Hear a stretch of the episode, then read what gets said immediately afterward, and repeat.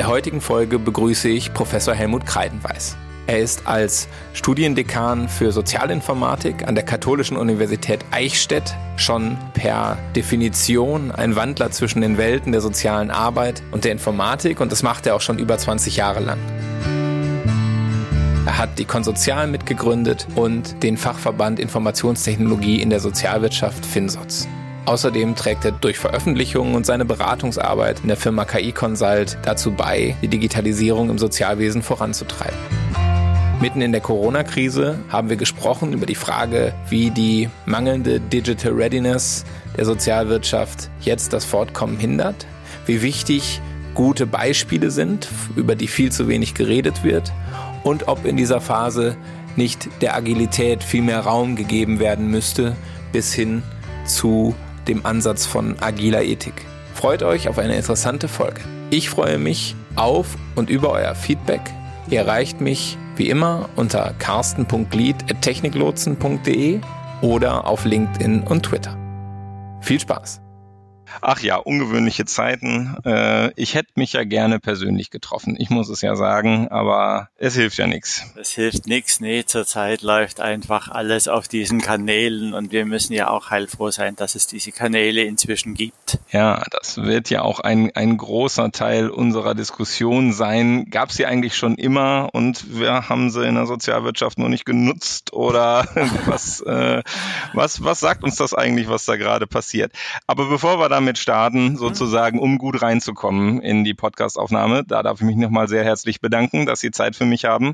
Professor Kreidenweis, wir kennen uns zwar schon etliche Jahre, aber vielleicht für unsere Gäste ähm, nochmal, ähm, ja, die, diese un, Ihre Vorstellung in ein paar Sätzen, diese ungewöhnliche Kombination aus IT und sozialen Fragen. Wo kommt das eigentlich her?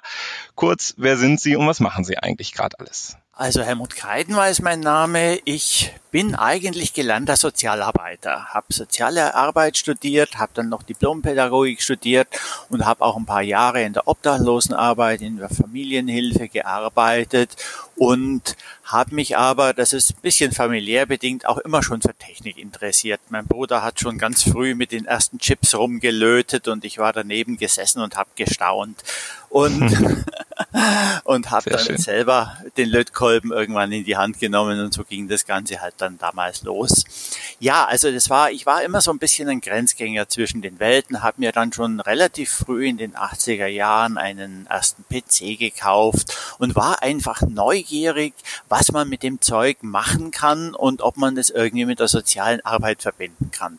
Damals haben mich ziemlich viele für ziemlich verrückt erklärt. Ich habe dann trotzdem auch meine Diplomarbeit zu dem Thema geschrieben und kam dann so peu à peu immer weiter rein in das Ganze. Und für mich war eigentlich immer so ein Ansporn, Mensch, diese Technik, die hat doch Potenziale, da ist doch was drin, das kann man doch nutzen. Und äh, ich habe sie eher erahnt als gewusst, diese Potenziale, aber für mich war auch immer beide Schienen wichtig. Zu sagen, wir haben die fachliche Arbeit, der sozialen Arbeit und wir haben Organisation und Management in den Einrichtungen. Und mhm. all diese Bereiche äh, das im Blick zu haben. Es gab dann Kollegen, die haben sich fast nur mit der sozialen Arbeit beschäftigt. Es gab andere, die haben sich äh, aus der Finanzbuchhaltung nur mit diesen Themen beschäftigt. Und ich wollte es immer als Organisation, als Ganzes denken. Das war mir von Anfang an wichtig. Und natürlich war mir auch klar, dass man in der Branche sehr viel Überzeugungsarbeit leisten muss. Äh, aber da habe ich dann schnell gemerkt, dass ich eben als gelernter Sozialarbeiter durchaus auch die Sprache der Praktiker spreche und manchmal auch viel bessere Chancen habe, äh, verstanden zu werden, als jetzt mancher Vollblutinformatiker, der da vielleicht auftritt, ohne diese Menschen jetzt in irgendeiner Weise zu diskreditieren. Aber es ist einfach oft eine Sache des Stallgeruchs so ein bisschen. Ja, und auch der, der gleichen Wortwahl und, und der gleichen Sprache. Ne? Also die Bilder, die so im Kopf entstehen, sage ich jetzt mal, wenn der eine von etwas spricht und der andere und wenn die dann nicht übereinstimmen, äh, dann, dann hat man es ja auch äh, schwer. Genau, und wenn ich halt eben dann sage, dass man bestimmte Technologien für Case Management, für Empowerment nutzen kann und wie das aussehen könnte, dann wissen die Praktiker natürlich schon, äh, dass ich eben auch diese Konzepte kenne aus der Praxis und äh, versuche, das Ganze miteinander zu integrieren. Wie, wie lange machen Sie das jetzt schon? Ach Gott, da müsste ich jetzt äh, nachdenken. Also mindestens 25, irgendwas zwischen 25 und 30 Jahre. Also insofern schon sehr lange. Ich habe äh, ja damals angefangen, das war schon in den 90er Jahren, genau 92, 93, sowas um den Dreh. Da haben wir ja auch die ersten Messen dann veranstaltet, die COSA in Köln, wo wir die Softwarefirmen und die sozialen Einrichtungen zum ersten Mal zusammengebracht haben. Und das hat ja damals alles schon angefangen.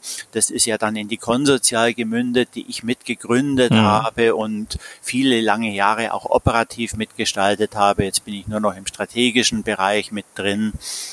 Und äh, es war mir immer ein Anliegen, sozusagen auch die Produzenten von IT und die Abnehmer zusammenzubringen. Und das war ja dann auch die Gründung von FinSots mit diesem Anliegen verknüpft, äh, dem Fachverband für IT in der Sozialwirtschaft, der jetzt eben in diesem Jahr zehn Jahre alt wird.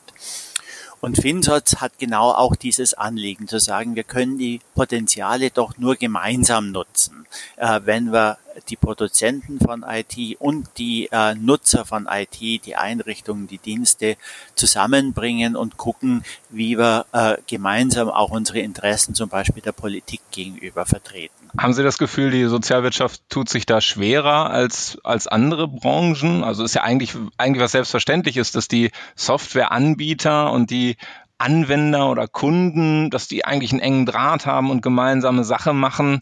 Äh, tut sich die Sozialwirtschaft damit schwer? Oder hat sie sich in den letzten 25 Jahren vielleicht früher schwerer getan als heute? Naja, sie tut sich immer noch ein bisschen schwer damit. Und das hängt vor allem damit zusammen, also natürlich die einzelnen Einrichtungen sind mit ihren einzelnen Softwareanbietern natürlich schon in Kontakt und auch die Softwareanbieter machen ja dann so Anwendertage und solche Dinge. Da passiert schon was. Aber das nochmal auf einer höheren Ebene zu denken, zum Beispiel in Richtung Lobbyarbeit, was Schnittstellen, was Standards angeht, da habe ich immer noch den Eindruck, dass vor allem auf den ähm, Verbandsebenen diese Themen noch überhaupt nicht präsent und angekommen sind in dem Maß, wie sie es eigentlich müssten. Dass also auch die Wohlfahrtsverbandebene die IT-Themen als Lobbyarbeitsthemen begreift und da entsprechend auch interveniert, wenn es neue Gesetzgebungen und so weiter gibt. Ein schönes kleines Beispiel dazu, jetzt vor ein paar Monaten gab es in NRW eine Verfügung, da gibt es jetzt eine Plattform für Altenheime und da gab es eine Verfügung von Laschet, dem äh, Sozialminister und Gesundheit, dass jetzt die Einrichtungen tagesaktuell auf dieser Plattform ihre freien Plätze manuell einpflegen müssen. Hm.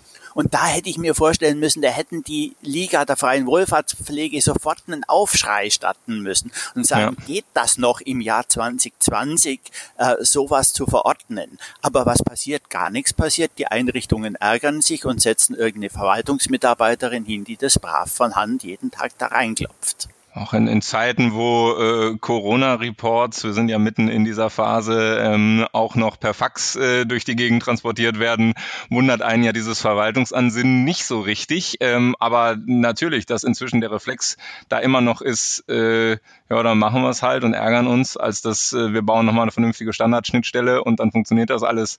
Äh, das ist schon, äh, ist schon wirklich erstaunlich. Genau. Ich verstehe, was Sie meinen. Also das ist zum Beispiel ein Thema, da sind wir ja auch als FinSoz jetzt dran, zusammen zusammen mit dieser jetzt erstmal mit, mit uns leben, dieser Initiative aus der Wohlfahrtspflege, die entstanden ist, auch aus FinSots Anregung heraus erstmal, wenn wir uns gedacht haben, es kann doch nicht sein, jetzt werden Plattformen etabliert in der Branche und wenn dann der Kunde sozusagen über die Plattform anfragt nach einem freien Platz, dann geht eine E-Mail an das Sekretariat und die Sekretärin hängt sich dann hin und telefoniert die Einrichtungen ab, äh, wo man den Klienten die Anfrage am besten unterbringt. Also diese Medienbrüche, die wir in der Branche ja ständig noch haben da fehlt häufig auch wirklich noch das Bewusstsein dafür, was man tun muss, das wirklich zu beseitigen und da digitale Prozesse zu initiieren. Aber es ist doch verrückt, dass wir auf der einen Seite, äh, also wenn ich über Digitalisierung in dem Bereich spreche, dann sagt immer jeder, aber die Pflegeroboter. Und ich denke immer so, ja, aber die Pflegeroboter äh, wollen wir vielleicht auch gar nicht und die kommen auch so schnell nicht. Aber dass wir mal über das äh, Vermindern von Medienbrüchen sprechen äh, und über die Senkung von Administration administrative Arbeitslast zugunsten von Arbeit am Menschen. Äh, das äh, scheint ja irgendwie noch nicht so ganz durchgedrungen zu sein. Also warum tut sich der, der Sektor so schwer mit dem Begriff Digitalisierung? Ja, also das hat jetzt mehrere Gründe. Ich denke, auf der einen Seite, also was jetzt die politische Seite angeht, ist es ja immer so, äh, ein Politiker stellt sich halt dann gern neben irgend so ein Pepper hin und lässt sich von dem begrüßen und das gibt tolle Pressefotos. Äh, mühsam Geschäftsprozesse äh, von Medienbrüchen zu befreien, das ist politisch nicht sonderlich gut verkaufbar und schick.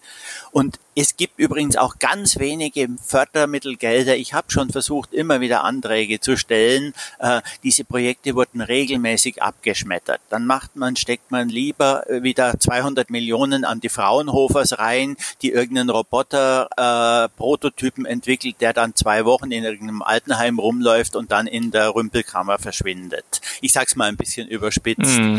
Natürlich mm. brauchen wir da auch Forschung. Ich will das jetzt gar nicht schlecht machen, aber wir müssten eigentlich eine ausgewogenere Verteilung auch der Mittel in diesem Bereich haben. Das erste, was ja jetzt überhaupt mal, dass diese 15.000 oder 12.000 Euro für die Pflege mhm. da genehmigt wurden, das ist zum ersten Mal, dass überhaupt in Deutschland digitale Investitionen direkt gefördert wurden. Sonst mussten die Einrichtungen oder müssen das ja immer noch irgendwo in den Verwaltungs- und Overhead-Kosten unterbringen und da um jeden Euro feilschen dass man aber Prozesse verschlanken kann, dass man Arbeitszeit sparen kann.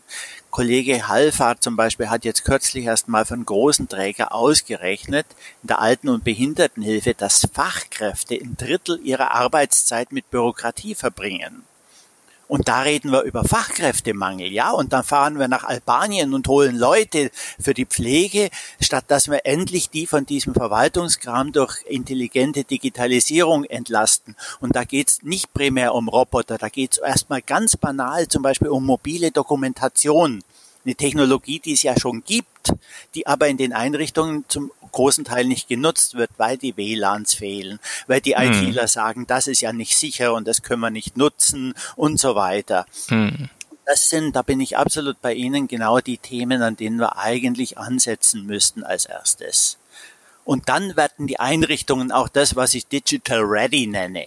Weil wenn ich mhm. schon gar nicht die Infrastruktur habe, dann kann ich ja gar nicht anfangen mit Sensorik, Robotik und so weiter. Diese Dinge, die brauchen ja auch alle eine WLAN-Verbindung. Also da fängt es ja schon an. Ja, ist verrückt. Ne? Also das sind ja auch die Punkte, die wir jetzt in der Krisensituation gerade nicht nachgeholt kriegen. Äh, die Digital Readiness oder mhm. die Infrastruktur, die einfach äh, in der Branche über Jahre hinweg ähm, ja nicht finanziert werden konnte oder zumindest nicht finanziert wurde. Ähm, und äh, man sieht es ja schon ein bisschen, wir freuen uns über 12.000 Euro aus dem Pflegepersonalstärkungsgesetz äh, vom Bundesgesundheitsministerium, weil es das erste Mal ist, dass digitale Infrastruktur ähm, ja kofinanziert äh, wird. Ich glaube, 40 Prozent ist die Förderquote, ja. alles freut sich. Ähm, aber das kriegen wir jetzt auch nicht mehr geheilt. Ne? Also auch gerade bei dem Betretungsverbot, das wir in den Einrichtungen jetzt äh, in, in vielen Bundesländern haben, auch zu Recht haben, wie man an der Schwere der mhm. Fälle sieht. Ähm, da kommt man auch jetzt an, an Grenzen, ähm, wo man sich jetzt wünschen oder wo man sich jetzt, glaube ich, vorstellen könnte, was möglich wäre, wenn man eine, eine stärkere WLAN-Infrastruktur in den, äh, in den Einrichtungen hätte. Natürlich, also da fällt uns jetzt wirklich, die fallen uns die Versäumnisse der letzten zehn Jahre gewaltig auf die Füße.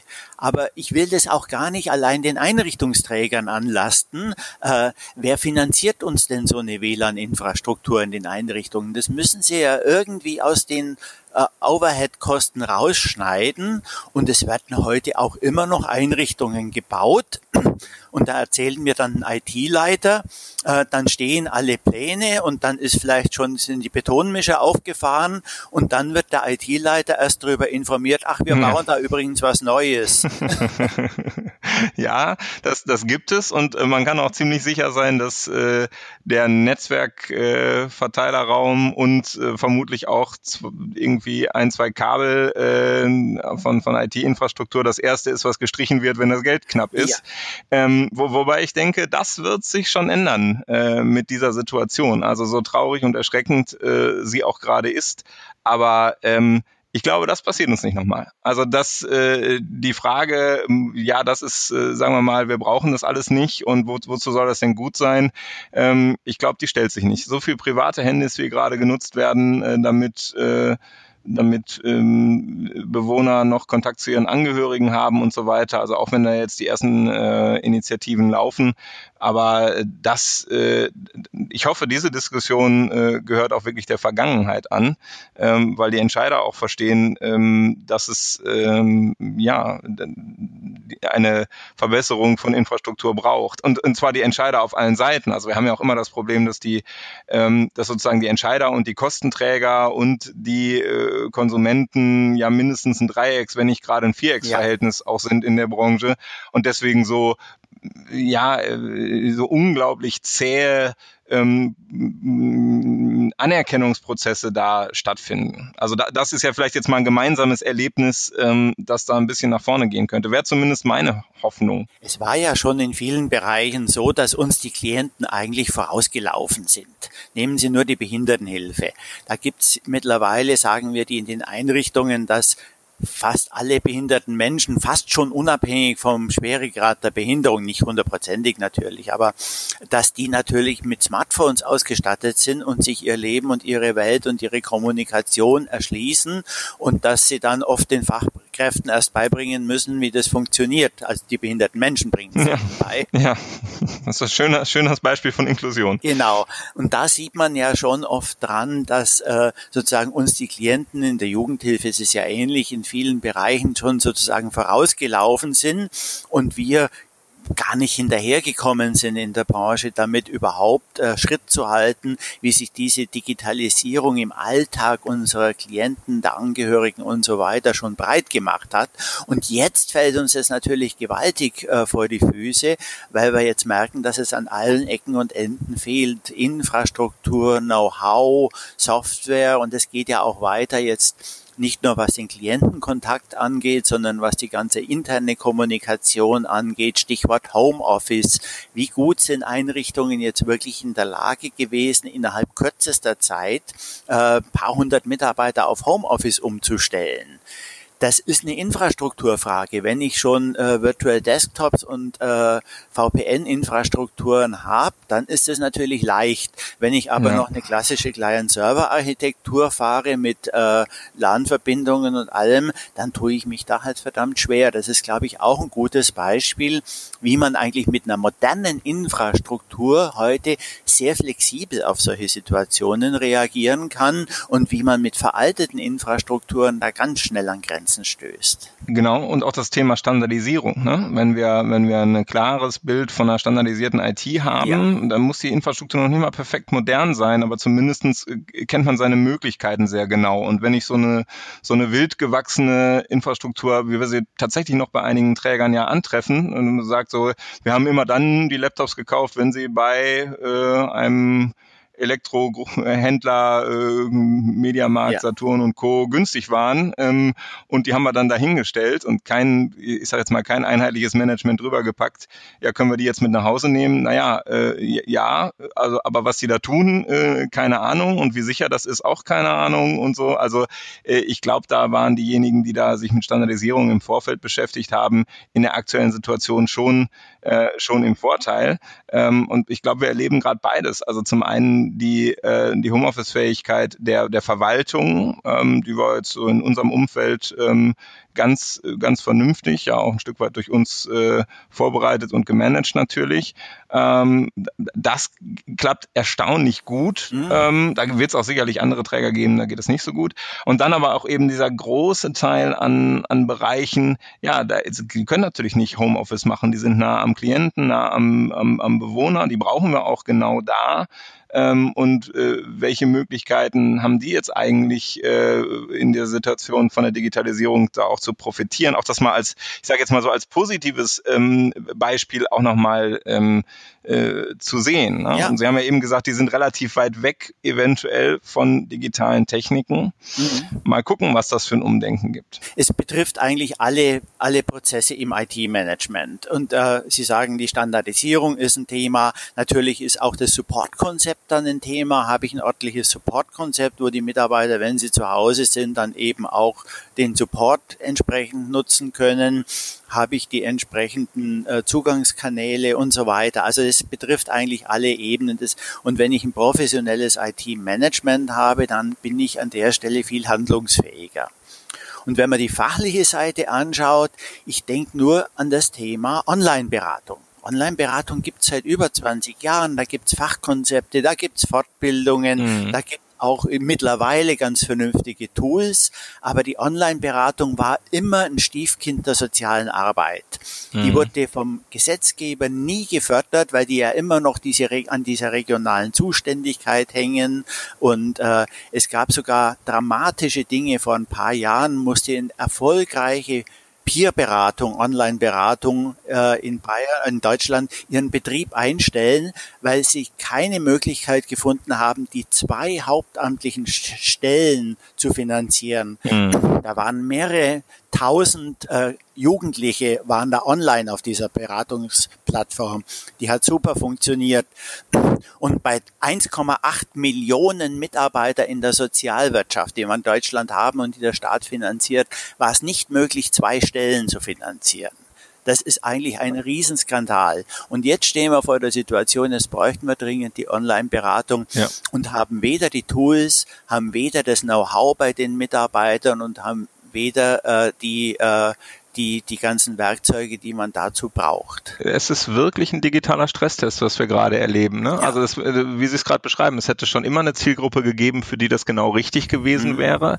Und jetzt erlebe ich die Sozialarbeiter so, dass sie sich große Sorgen machen, weil sie natürlich auch ihre Bestandsklienten, die sie noch im persönlichen Kontakt haben, ja auch nicht mehr erreicht kriegen, weil ihnen die, die Tools fehlen, ähm, teilweise auch äh, aus Datenschutzgründen äh, äh, nie zum Einsatz kommen durften mhm. oder, oder äh, sehr, sehr große Bedenken gab, zumindest sehr spezielle Settings gab.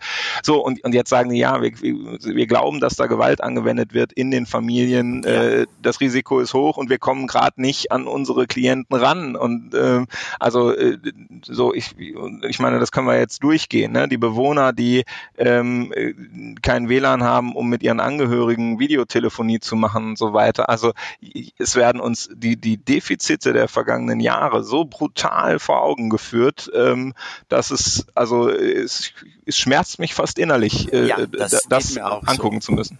Ja, aber es gibt auch positive Beispiele. Ich habe jetzt einen ehemaliger Student von mir, der ist mittlerweile Leiter einer offenen Behindertenarbeit und da gab es ja diese ganze Diskussion, WhatsApp zu verwenden und die, die Klienten wollen mit WhatsApp mit ihren Betreuern kommunizieren und so weiter. Ja, ah, der hat das Thema halt einfach angepackt. Der hat gesagt, okay, wir finanzieren unseren Klienten diese paar Euro, was das Threema kostet, mhm. äh, haben eine äh, eine Anleitung in leichter Sprache entwickelt, äh, um Threema zu installieren und Threema zu nutzen.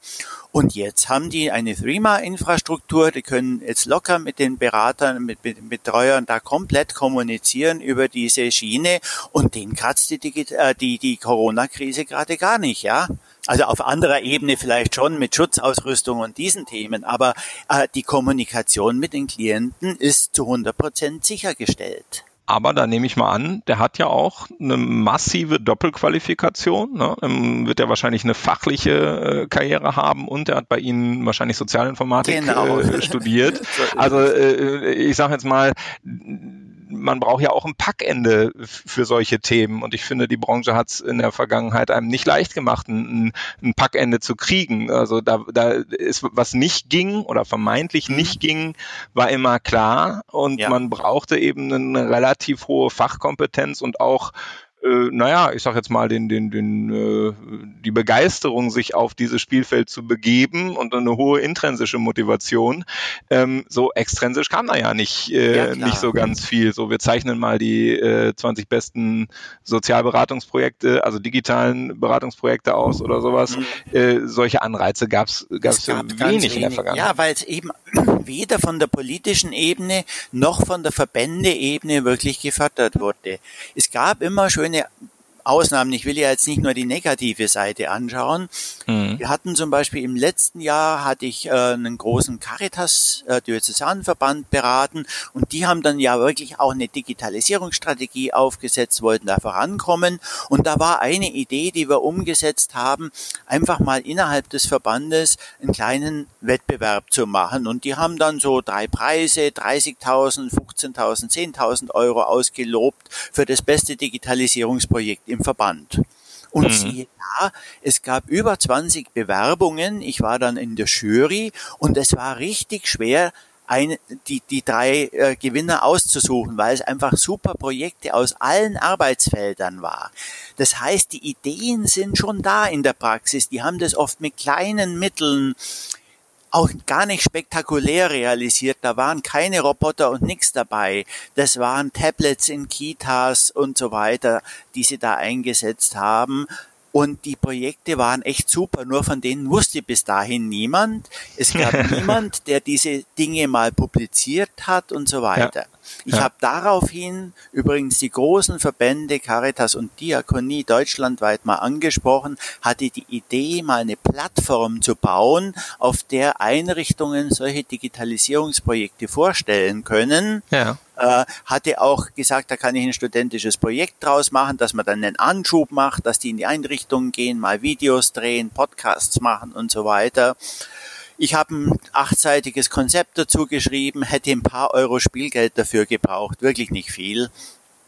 Ähm, das Konzept ist weder von der Caritas noch von der Diakonie aufgegriffen worden. Aber jetzt, jetzt nochmal, Herr Professor, das ist doch, okay. jetzt ist doch die, nein, aber das ist doch das, was wir jetzt brauchen. Also wirklich nochmal den, mhm den Branchenaustausch. Äh, wie geht ihr gerade, mit welchen digitalen äh, Hilfsmitteln geht ihr gerade äh, durch diese Krise?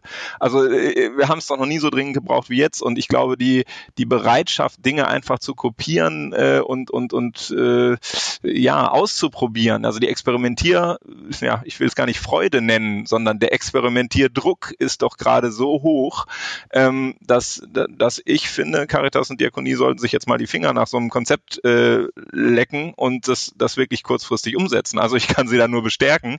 Ähm, ich glaube, dass das äh, jetzt dran ist und ähm, ich erlebe bei unseren Kunden, dass da so viel experimentiert wird, also im, im, im sicheren Rahmen natürlich immer, also da, aber ähm, dass eben viel mehr Akzeptanz für, wir testen auch mal äh, unperfekte Lösungen, äh, damit wir einfach schnell was haben. Also wenn wir jetzt eine mhm. Bewohnervideo Telefonielösung ja. äh, gemacht auf Jitsi-Basis, äh, damit die ganze Diskussion rund um Zoom äh, da mal raus ist und Skype und, und was man da alles sonst noch machen kann.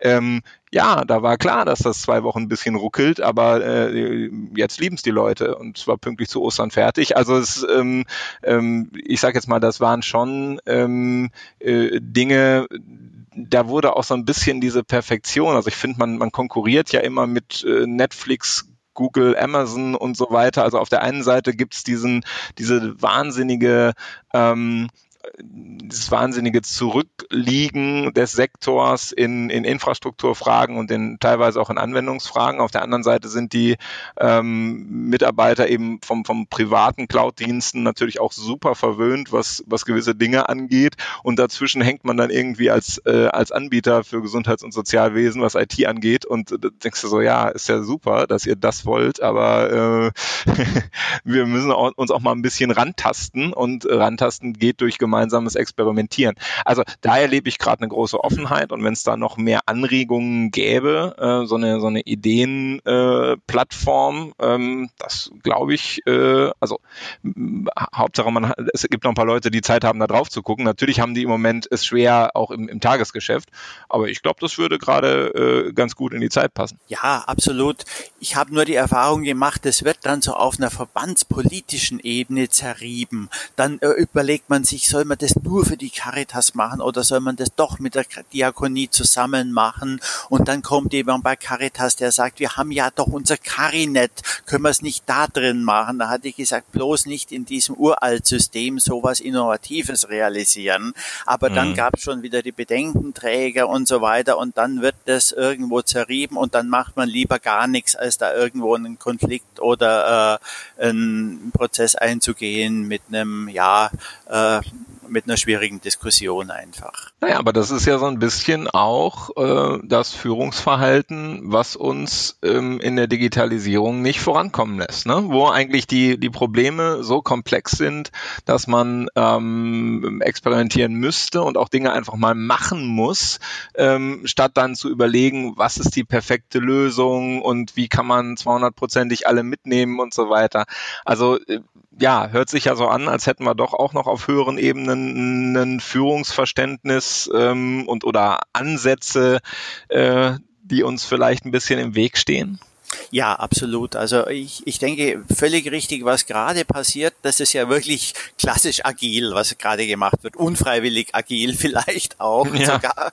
Äh, ja. Aber ich genau das ist der Punkt, dass wir einfach äh, oft endlose Diskussionen führen, statt irgendwas tatsächlich mal auch auszuprobieren. Ähm, ich hatte jetzt kürzlich auch einen Vortrag vor einem äh, evangelischen Erziehungsverband, die hatten mich mal zu dem Thema Ethik, das war mein letzter Vortrag, den ich noch gemacht habe mhm. vor mhm. Corona, eingeladen. Äh, und da ging es ja auch so um diese ethische Abschätzung von Technologien. Und da habe ich mir gedacht, was passiert denn da bisher immer? Bevor man irgendwas einführt, wird dann ein Ethikrat gegründet und der diskutiert dann zwei Jahre drüber, was die Folgen sein könnten äh, lass uns das doch einfach mal umdrehen in eine agile Ethik. Lass uns einführen, probieren, aber ganz nah dranbleiben und beobachten, was passiert und dann halt im Prozess immer gegen oder mitsteuern. Das brauchen wir an der Stelle. Also auch, wir brauchen dann auch ein anderes Verständnis dieser ethischen Diskussion. Die brauchen wir natürlich, das ist ganz klar, aber nicht in einem äh, theoretischen Rahmen, sondern ganz nah an den Praxisprojekten ganz nah am Alltag, wenn man wieder an irgendeinem Schräubchen dreht, wieder gucken, was hat das für Auswirkungen.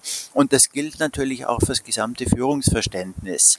Äh, wir haben wahnsinnig viele Ideen unten, wie Sie sagen, oft nicht perfekt sondern das muss man iterativ eben weiterentwickeln. Und ich denke auch, unsere Kunden sind auch dazu bereit. Natürlich müssen wir bestimmte Standards halten, von denen können wir nicht weg, Datenschutzstandards zum Beispiel. Aber ansonsten haben wir doch da ziemlich viel Freiheit, Dinge auszuprobieren. Ich mache ja auch immer wieder so Design Thinking Workshops mit hm. Einrichtungen, hm. wo man dann mal so Prototypen jetzt noch nicht in der Technik, aber so mal sozusagen mit, mit Spielzeug entwickelt. Und da merkt man auch, äh, dass da einfach Ideen entstehen, die man weitertreiben könnte, mal für eine App mal so ein Mockup zu entwickeln äh, und mal ein bisschen zu spielen damit. Und dann entsteht schon mal was, kann man die Klienten erstmal damit konfrontieren? Und wenn die dann schon sagen, nee, also sorry, das ist es nur gar nicht, was wir wollen, ja. dann äh, muss man nicht erstmal 30.000 Euro in die Entwicklung stecken und dann merken, es wird nicht akzeptiert. Ich glaube, das ist echt ein großes Problem, weil die irgendwie ist die Denke noch so wie diese monolithischen IT-Projekte von vor 20 Jahren. Ich meine, natürlich gibt's die noch. Ne? Wenn ich irgendwo ein neues Konzernrechnungswesen einführe, dann äh, kann ich das schlecht agil nach hinten ja. raus äh, ähm, entwickeln und prüfen. Aber ganz viel, was, was klientennah ist, was bewohnernah ist, was so diese kleinen Helferlein mhm. sind, die wir ja alle aus dem Alltag als Apps äh, ja. kennen und so weiter, da wird eben der, der gleiche, äh, im gleiche, der gleiche Vorlauf gemacht, als wäre es ein zwei Millionen äh, Einführung einer neuen konzernweiten Standardsoftware. Und, und das ist, äh, glaube ich, wirklich fatal, weil äh, ich glaube, die Möglichkeiten, was sozusagen, also wie schnell auch Dinge nachjustiert werden können ähm, im, im agilen Arbeiten, in der Entwicklung von kleinen Helferlein, ähm, das, das muss man mal erlebt haben. Also vielleicht ist das auch meine Hoffnung, dass in dieser Krise das erlebt werden kann, ähm, wie, wie, wie, wie gut eigentlich so Anpassungen sind und dass sich dann sowohl die Manager, was Risikoabschätzung, was, was Datenschutzthemen, aber auch was, wie Sie es gesagt haben, ethische Themen angeht und sagt, okay, das ist ja kein Problem, wenn ihr nicht wollt, dass das und das, äh, was weiß ich, ähm, hier abgefragt wird, dann ändern wir das. Hier gibt's eine Version 1.1, mhm. äh, da ist dieses Feld weg. So, also das geht ja innerhalb von, äh, ja. ich sage jetzt mal fünf Minuten. Ähm, und und wenn wenn das sozusagen etwas ist, wo man vorher ein halbes Jahr darüber diskutiert hat, dass man aber sowas auf gar keinen Fall, also wenn man erstmal sozusagen eine Negativliste aufstellt, was man alles auf gar keinen Fall machen darf, ähm, dann ist das schon sehr schwierig. Also ich glaube, wir brauchen sowohl beim Datenschutz, bei der IT-Sicherheit als auch bei der Ethik gibt es natürlich so unverrückbare Grundsätze, sage ich jetzt mal. Die muss man sicherlich im Vorfeld klar haben. Ja, und da ist, glaube ich, auch jeder jeder Softwareentwickler dankbar für, wenn er die vorher klar hat, weil da gibt's halt so Designentscheidungen, die trifft man dann einfach ja. nicht. Aber so in ganz vielen Detailfragen, ja, wenn ich da so auch überlege, jetzt, jetzt gerade diese Corona-Apps und so weiter, ich da schon wieder lese, also wo wir da alles Bedenken haben. Ich meine, das ist ja auch richtig, dass wir diese Bedenken haben, aber mir fehlen natürlich auch so die Diskussion von Alternativen. Wenn man sich nur auf eine Profession spezialisiert, also wenn man nur den Datenschutz macht, nur die Ethik macht, nur die, die Technik macht, dann kann man sich immer schön in, in eine Ecke stellen. Aber das Agile sagt ja, ich will eine Lösung liefern. So, und zu einer Lösung gehört halt letzten Endes, dass ich ja alle Bereiche ähm, miteinander verbinde, um dann wirklich was Lauffähiges, was Funktionierendes äh, zu machen. Und ähm, mir ist das eigentlich sozusagen zu viel Expertentum in der Ecke. Die müssen eigentlich alle an einen Tisch kommen. Dann brauchen wir ein, ein interdisziplinäres Team. Ähm, und, und dann muss man gemeinsam entwickeln. Diese ganzen ja, genau. Bedenkenträgerpapiere äh, sind nicht mehr zeitgemäß. Also waren sie vielleicht schon mehrere Jahre nicht, aber gerade jetzt äh, erlebe ich, dass äh, erst machen und dann verbessern ähm, und auch, auch gerne alle Einwände ähm, dann aufnehmen und sagen, ah, wie wäre es denn besser, wenn es so wäre? Man, man muss ja in Alternativen denken. Und, und äh, das ist, glaube ich, etwas, was uns gerade äh, in der Praxis in dieser Krise ganz gut äh, gelingt, aber die, die Diskussion wird gerade auch in den letzten Tagen, finde ich, mehr und mehr dominiert von ähm, wieder, äh, also die Leute, diese, diese grundsätzlichen Bedenkenträger versuchen wieder mehr Hoheit äh, zu gewinnen in der Diskussion. Bin mal gespannt, wie das läuft. Ja, da haben wir natürlich in Deutschland schon eine ausgeprägte Kultur dessen, äh, das ist völlig klar. Aber ich bin schon auch bei Ihnen. Ich denke, dass jetzt tatsächlich auch neue Erfahrungen gemacht werden auf ganz unterschiedlichen Ebenen. Äh, und ich meine, die Startup-Szene macht uns ja schon lange vor, wie das funktionieren kann mit diesen äh, neuen Tools und neuen Werkzeugen und diesen agilen Entwicklungsformen. Äh, so erste zarte Ansätze gab es ja auch schon, das in die Sozialwirtschaft zu tragen. Ähm, ich glaube, dass das jetzt schon mehr wird und dass die Erfahrungen, die jetzt gemacht werden, auf unterschiedlichen Ebenen sicherlich ihre Wirkung entfalten werden. Da wird es sicherlich in anderen Teilen auch wieder äh, ein, ein Stück weit ein Rollback in die Normalität wieder geben und wie Sie sagen, ja, die Bedenkenträger kriegen gerade auch wieder ein bisschen Oberwasser. Ja, das sind so Wellenbewegungen, denke ich schon. Aber diese Erfahrungen, die jetzt gemacht werden, ich glaube, die werden schon ein gutes Stück weiter durchtragen. Nehmen wir nur die Erfahrung jetzt zum Beispiel, was haben äh, die, ich habe ja die Diskussion 20 Jahre verfolgt, was haben große Teile der Sozialarbeiter und Psychologen gesagt, dass Online-Beratung doch auf keinen Fall funktionieren kann. Da gab es zwar schon längst wissenschaftliche Belege dafür, dass es funktioniert, dass sie auch bestimmte Grenzen hat natürlich, äh, und jetzt müssen sie es einfach alle tun, weil sie sonst nicht mehr an ihre Klienten rankommen. Und dann werden Erfahrungen gemacht. Das gleiche mit dem Thema Videokonferenzen. Äh, nein, wenn man einen Caritas-Verband hat mit einer Ausdehnung von 300 Kilometern im Durchmesser, was ja durchaus vorkommt, ja, dann sind die Geschäftsführer, alle haben sich brav ins Auto gesetzt, um sich alle vier Wochen zusammenzusetzen, weil online, das geht ja gar nicht. Man muss sich da schon sehen. Und jetzt plötzlich, aha, merkt man, es geht nicht anders, wir müssen es tun und man merkt, holla, das funktioniert ja auch. Das wird jetzt sicherlich nicht so sein, dass sie die nur noch online treffen, aber die werden vielleicht sagen, es reicht auch jedes dritte Mal. Ja. Und das, das sind solche Dinge, glaube ich, die in die unsere Erlebenswelt jetzt schon prägen. Oder eben in der Klientenkommunikation, in der Kommunikation untereinander, dass man eben äh, mit zum Beispiel mit sicheren Messengern jetzt wahnsinnig viel abfangen kann, äh, weil wir ja da alle Möglichkeiten haben. Wir können schriftlich kommunizieren, wir können irgendein äh, Dokument einscannen oder fotografieren und mhm. schicken wir können Audionachrichten, wir können äh, direkte Videochats machen. Die ganzen Möglichkeiten stehen da ja zur Verfügung. Die Frage ist halt nur, hat man vorher schon eine Infrastruktur mit einem sicheren Messenger aufgebaut? Ja. Übrigens auch so eine spannende Frage, ja.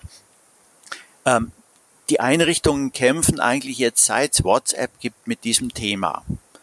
Warum hat nicht längst äh, die, die äh, freie Wohlfahrtspflege auf der Spitzenebene, die BAGFW oder die einzelnen Verbände ja. mal ein Projekt gestattet, zu sagen, lass uns Empfehlungen für sichere Messenger erarbeiten für unsere Einrichtungen. Jede Einrichtung hat da für sich gekämpft. Mittlerweile gibt es jetzt ein Projekt, das aber auch von Hochschulseite an der TU in Köln initiiert wurde. Die Frau Zorn macht das, die hat jetzt eben mal äh, diesen ganzen Messenger-Bereich technisch, fachlich untersucht und erarbeiten jetzt Empfehlungen. Aber ich frage mich, warum kommt sowas nicht aus der Wohlfahrtspflege, wo doch ja. alle Einrichtungen mit diesem Thema zu kämpfen haben? Auch wieder ein Beispiel, wie diese Themen oft nicht wirklich so bis in die Spitzenebene ja. bislang vorgedrungen sind. Ja. Aber auch da habe ich jetzt Hoffnung, wir haben jetzt ja immerhin in den Spitzenverbänden überall äh, irgendwelche Digitalisierungsbeauftragten, wobei das natürlich dann oft auch nur ein Einzelkämpfer ist, der sich nicht aller Themen gleichzeitig annehmen kann. Und ja, das sind dann schon ein paar so Entwicklungen, die sich langsam zeigen, aber da muss aus meiner Sicht noch deutlich mehr Power dahinter. Und wir brauchen vor allem das Bewusstsein auf allen Leitungsebenen. Anders werden wir es äh, nicht hinbekommen. Und ich glaube, da passiert jetzt wirklich auch gerade ein Bewusstseinswandel. Ich bin sehr gespannt, äh, wie viel von diesem Drive, den wir jetzt entwickeln, dann am Ende wirklich äh, noch hängen bleibt und übrig bleibt und wie sich das Ganze entwickelt. Mir haben immer wieder Geschäftsführer erklärt, ja, wir würden ja gerne, aber wir haben ja nicht das Geld und die Zeit dafür und jetzt äh, geht's einfach nicht anders. Sie müssen ja und dann ist plötzlich Geld, das Geld und die Zeit in irgendeiner Weise da und das drückt ja schon immer Prioritätensetzungen aus. Ich hatte kürzlich so ein schönes Beispiel Digitalisierungsworkshop, auch noch kurz vor Corona bei einem großen diakonischen Träger. Ähm, alle Führungskräfte, 60 Führungskräfte, haben wir über Digitalisierung diskutiert. Und dann saßen wir in so einem kirchlichen Tagungshaus und da hat mir der ähm, Geschäftsführer von dem Verband gesagt, na ja, das Tagungshaus ist ja jetzt auch schon ein bisschen in die Jahre gekommen, das müssten wir jetzt auch mal renovieren, da müssten wir mal 10 Millionen in die Hand nehmen. Und dann bin ich gestutzt, habe ich gesagt. Wir haben jetzt über Digitalisierung, über E-Learning-Szenarien und ja. so weiter gesprochen. Ja. Wäre es nicht mal eine Überlegung wert, dieses Tagungshaus einfach einzustampfen und die 10 Millionen in digitale Technologien zu stecken? Und da hat man gemerkt, holla, diese Idee war noch überhaupt nicht in den Köpfen, ja? ja. Da denkt man immer noch in, die, also die hatten noch mehrere Tagungshäuser. Irgendwo braucht man auch ein Tagungshaus. Ja, ja, klar. Frage. Aber äh, wenn ich dann sozusagen das älteste und das am renovierungsbedürftigste mal sage, okay, lassen wir das Ganze, verkaufen wir das, erzielen noch ein bisschen Erlös und das, was wir noch an Zusatzinvestitionen hatten und stecken das jetzt wirklich konsequent in die Digitalisierung. Das ist ein Schritt, der in den Köpfen der Geschäftsführer einfach noch nicht vorkommt. Und da sage ich immer, mal einfach ein Stück weit weg von Beton und Blech, also Blechautos ja. und so weiter zu ja. denken und das Ganze in Know-how und in digitale Technik in, in investieren. Dieser Umdenkungsprozess, um den geht's. Da haben wir doch jetzt eine Chance, weil die, ja. die Wirksamkeit die kurzfristige Wirksamkeit von äh, digitalen äh, Methoden doch jetzt irgendwie erlebbar wird. Also ich finde, wir haben so in der, in der Vergangenheit, äh, das war ja alles so schleichend. Ne? Ja, natürlich habe ich eine digitale Pflegedokumentation, aber was hilft mir die denn? Ja, Moment, schalten wir die mal drei Tage ab, dann weißt du wieder, was dir die hilft. Ne? Aber das ist so, ja, ich weiß ja nicht, was passiert, wenn ich jetzt äh, fünf Millionen da reinstecke oder so. Mhm. Ähm, und ich, ich glaube, diesen Wirksamkeitsnachweis ähm, erbringt äh, vielfach die äh, digitale Technik gerade. Ähm, und ich kann mir vorstellen, dass das ist meine große Hoffnung, dass das ähm, in den, in, dass wir in den nächsten drei, vier Jahren da eben häufiger zumindest mal eine bewusste Diskussion erleben werden, äh, ob sozusagen in analoge äh, Themen wie Tagungshäuser mhm. noch so viel Geld gesteckt wird oder ob sozusagen die analogen und die digitalen Lösungen nicht ein Stück weit gleichberechtigt sind.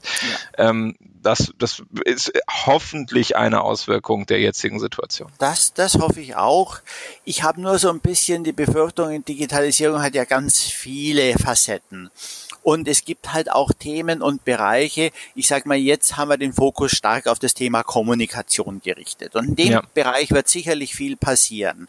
Aber wir haben natürlich noch diese ganzen Geschäftsprozesse in den Einrichtungen, die mhm. ja nach wie vor häufig äh, mit Medienbrüchen belastet sind. Wir haben ich habe jetzt wieder eine Masterarbeit gelesen, mir hat schier die Schuhe ausgezogen, da hat ein Masterstudent von mir den Einführungsprozess einer Dokumentationssoftware in in verschiedenen Einrichtungen auch der Caritas äh, analysiert und hat da Interviews gemacht. Was man da wieder liest, da zieht es einem echte Schuhe aus. Kein Projektmanagement, kein hm. Anforderungsmanagement, ja. Ja. kein Prozessanalysen, nichts. Ja. Ein Gewurstel, man führt die Software ein, der Anbieter nimmt auch seine Verantwortung nicht wahr, äh, zu sagen, wir müssen da ein ordentliches Projekt mit der Doppelprojektspitze aufsetzen. Also die Basics des Projektmanagements mit Füßen getreten ja. Äh, und was am Ende rauskommt, dann hört man dann im Interview, ja, wir haben da so ein Stammblatt, äh, das hat man jetzt fünfmal angepasst, aber das passt uns immer noch nicht und die Medikation druckt man doch lieber aus, weil das am Bildschirm so unübersichtlich ist. Genau. Ja, In der äh, alten Software war das Geburtsdatum aber links oben. Ich will das wieder links oben haben. Ja, und das sind all diese Grausamkeiten des Alltags sozusagen, die wir eigentlich jetzt, glaube ich, deswegen noch nicht unbedingt im Blick haben. Ich finde mhm. es aber schon ganz spannend. Auch da gibt es sicherlich Themen. Jetzt haben wir zum Beispiel ja in den Altenheimen dieses Problem, dass wir bestimmte Stationen mit Corona-Patienten oder Bewohnern jetzt isolieren muss. Mhm. Ja, und da spielt auf einmal jetzt wieder die interne Kommunikation, auch die Dokumentation eine Rolle. Kann ich wirklich digital dokumentieren? Wie ist es mit der Medikamentenversorgung? Ist die hm. digital äh, gelöst oder muss ich da auch immer noch Zettel hin und her tragen? Und also da, da merkt man jetzt schon auch, es berührt schon auch diese Themenfelder ein ja. Stück weit. Also diese, diese Medienbrüche, die, die im Alltag Zeitfresser sind, um, um die sich quasi keiner kümmert, ne? Die werden jetzt wie mit so einem Brennglas wird da jetzt drauf geguckt, ne? Ja. Wo muss ich hier noch Papierrechnungen bearbeiten? Wer kann nicht ins Homeoffice, ja. weil sein Vorgang papiergebunden ist genau. und wie genau. kriegen wir den eigentlich weg? Also das, das glaube ich schon. Äh, ich habe auch so die Hoffnung, ähm, ich sag mal, äh, wenn man das so vor, vor drei, vier, fünf Jahren äh, zum Beispiel in den Handel, im, im mittelständischen Handel gegangen ist, also große Mittelständler, nicht Konzerne, äh, sondern große Mittelständler. Und dann hat man mal gefragt, was ist eigentlich eure umsatzstärkste Filiale? Mhm. Dann haben die gesagt, ja, hier boah, Berlin, ne? So, wie viel Umsatz macht die? Ja, zwei Millionen. Hm. So, sag mal, wie viel Umsatz macht eigentlich euer Online-Shop? Naja, 10 Millionen. Mhm. Äh, aha, aber dann ist das doch die größte Filiale. Wer managt die denn? Ja, ja der ja. IT-Leiter. ähm, so, also, äh, ne, und dann wurde denen so langsam bewusst, ach du großer Gott, vielleicht sollten wir uns mal fachlich äh, um das Thema Online-Shop äh, kümmern. Und äh, meine Hoffnung ist, dass wir jetzt so ein bisschen da stehen, vielleicht sollten wir uns mal fachlich ähm, um das Thema ähm, äh, um, um das Thema Prozessmanagement und, und Automatisierung äh, kümmern. Und äh, das ist ja das, Sie haben es eben nochmal mit Doppelspitze im Projekt und so weiter. Also es, es müssen ja fachgetriebene Projekte äh, sein.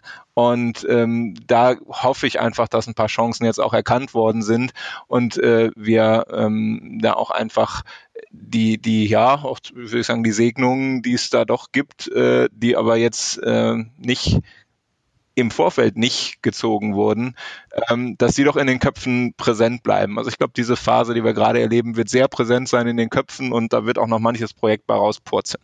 Das glaube ich schon auch. Ähm ich bin aber ein Stück weit auch skeptisch, weil dazu gehört ja überhaupt erstmal die Fähigkeit, erkennen zu können, was ist ein schlechter Prozess und was ist ein guter Prozess. Mhm. Und da merke ich nach wie vor in den Einrichtungen, äh, diese Fähigkeit sozusagen, diese analytische Fähigkeit ist bei ganz vielen Führungskräften und Fachkräften nicht da, weil sie es auch nie gelernt haben, weil es in keinen mhm. der Ausbildungsgänge äh, gelehrt wird und weil es auch eigentlich äh, wir hatten ja immer dieses QM-getriebene äh, Organisationsgestalten und äh, wo die Effizienz von Prozessen überhaupt nicht vorkam. Und mhm. ich meine, ich habe jetzt vor vier Jahren mit dem Kollegen Peter Feist zusammen das erste Buch veröffentlicht, Geschäftsprozessmanagement in sozialen Organisationen. Was meinen Sie, wie viele Exemplare davon bisher gekauft wurden? 450. Oha. Ja, Ich glaube, da muss man nicht wirklich mehr dazu sagen. Das ist ein kleines Büchlein, 100 Seiten, das glaube ich, ich will jetzt kein Eigenlob betreiben, aber das wirklich kompakt in dieses Thema einführt, sehr, sehr mhm. praxisnah, mhm. wo man das, wenn man das mal durcharbeitet als Führungskraft am Wochenende sich das auf den Nachttisch legt, glaube ich, eine gute Vorstellung davon bekommen kann, was ist da eigentlich zu tun. Also das ist dann auf jeden Fall die Buchempfehlung für äh, den, den späten Verlauf der Krise. Ähm, also ich, ich kann es ja nur erkennen, dass es viel, ähm, dass es, äh, sagen wir mal, ähm, das Gespür dafür, wenn Pro das Prozesse ineffizient laufen, ist, glaube ich, äh, in, in dieser Drucksituation besonders groß. Und, das und ist ich schon glaube, da, ja. man muss, man muss, wenn man jetzt noch gute Beispiele, wie Sie es eben gesagt Mhm. haben, und auch noch Tools an die Hand gibt, um, um das nicht zu verlieren und sozusagen Schritt für Schritt äh, sich anzugucken, was gäbe es denn da für Alternativen. Ähm, also das ist jetzt in der, in der Hochphase einer Krise natürlich nicht möglich, außer, außer so im Kleinen, ne, digitale Helferlein. Aber ähm, ja, es wäre, wär, glaube ich, wirklich der Branche auch, äh, auch zu wünschen. Absolut. Also ich denke auch, dass da viel passieren muss. Ich glaube aber wirklich, dass wir das Ganze auch nachhaltiger etablieren müssen, dass wir diese Themen wirklich auch in die ganzen Ausbildungsgänge reinkriegen müssen. Ich habe jetzt zum Beispiel wieder mitbekommen, jetzt werden gerade neue Curricula für die generalistische Pflegeausbildung erarbeitet. Ja, da kommt Digitalisierung nicht vor. An keiner Stelle bisher. Na, vielleicht gibt's da jetzt noch eine, eine Chance. Herr Professor, vielen Dank. Erstmal soweit. Ähm, wir sind so an der Zeitgrenze angekommen. Äh, ich habe mich sehr gefreut über Ihre Einsichten. Ich habe äh, was gelernt über gute Beispielplattformen und über agile Ethik. Äh, das werde ich nicht so schnell vergessen. Und ich werde mir äh, ein Buch Geschäftsprozesse äh, im Sozialwesen kaufen, das ich zu meiner Stande auch noch nicht gelesen habe. Ähm, aber da stecken wahrscheinlich die, hoffentlich die Anregungen drin, wie wir das, ähm, das Gelernte aus diesen Tagen äh, gut umsetzen. Ja, ich glaube, Sie haben es ja einfach weniger nötig oder am wenigsten nötig als andere. Vielleicht Ah. trotzdem die eine oder andere Anregung gerne. Ja, mir hat's auch Spaß gemacht. Ich fand das eine sehr angeregte und gute Diskussion. Ja, und sind wir gespannt, was die Branche lernt, wie es weitergeht. Äh, Ich bin da schon auch sehr zuversichtlich. Wunderbar. Dann vielen Dank und ähm, bis demnächst.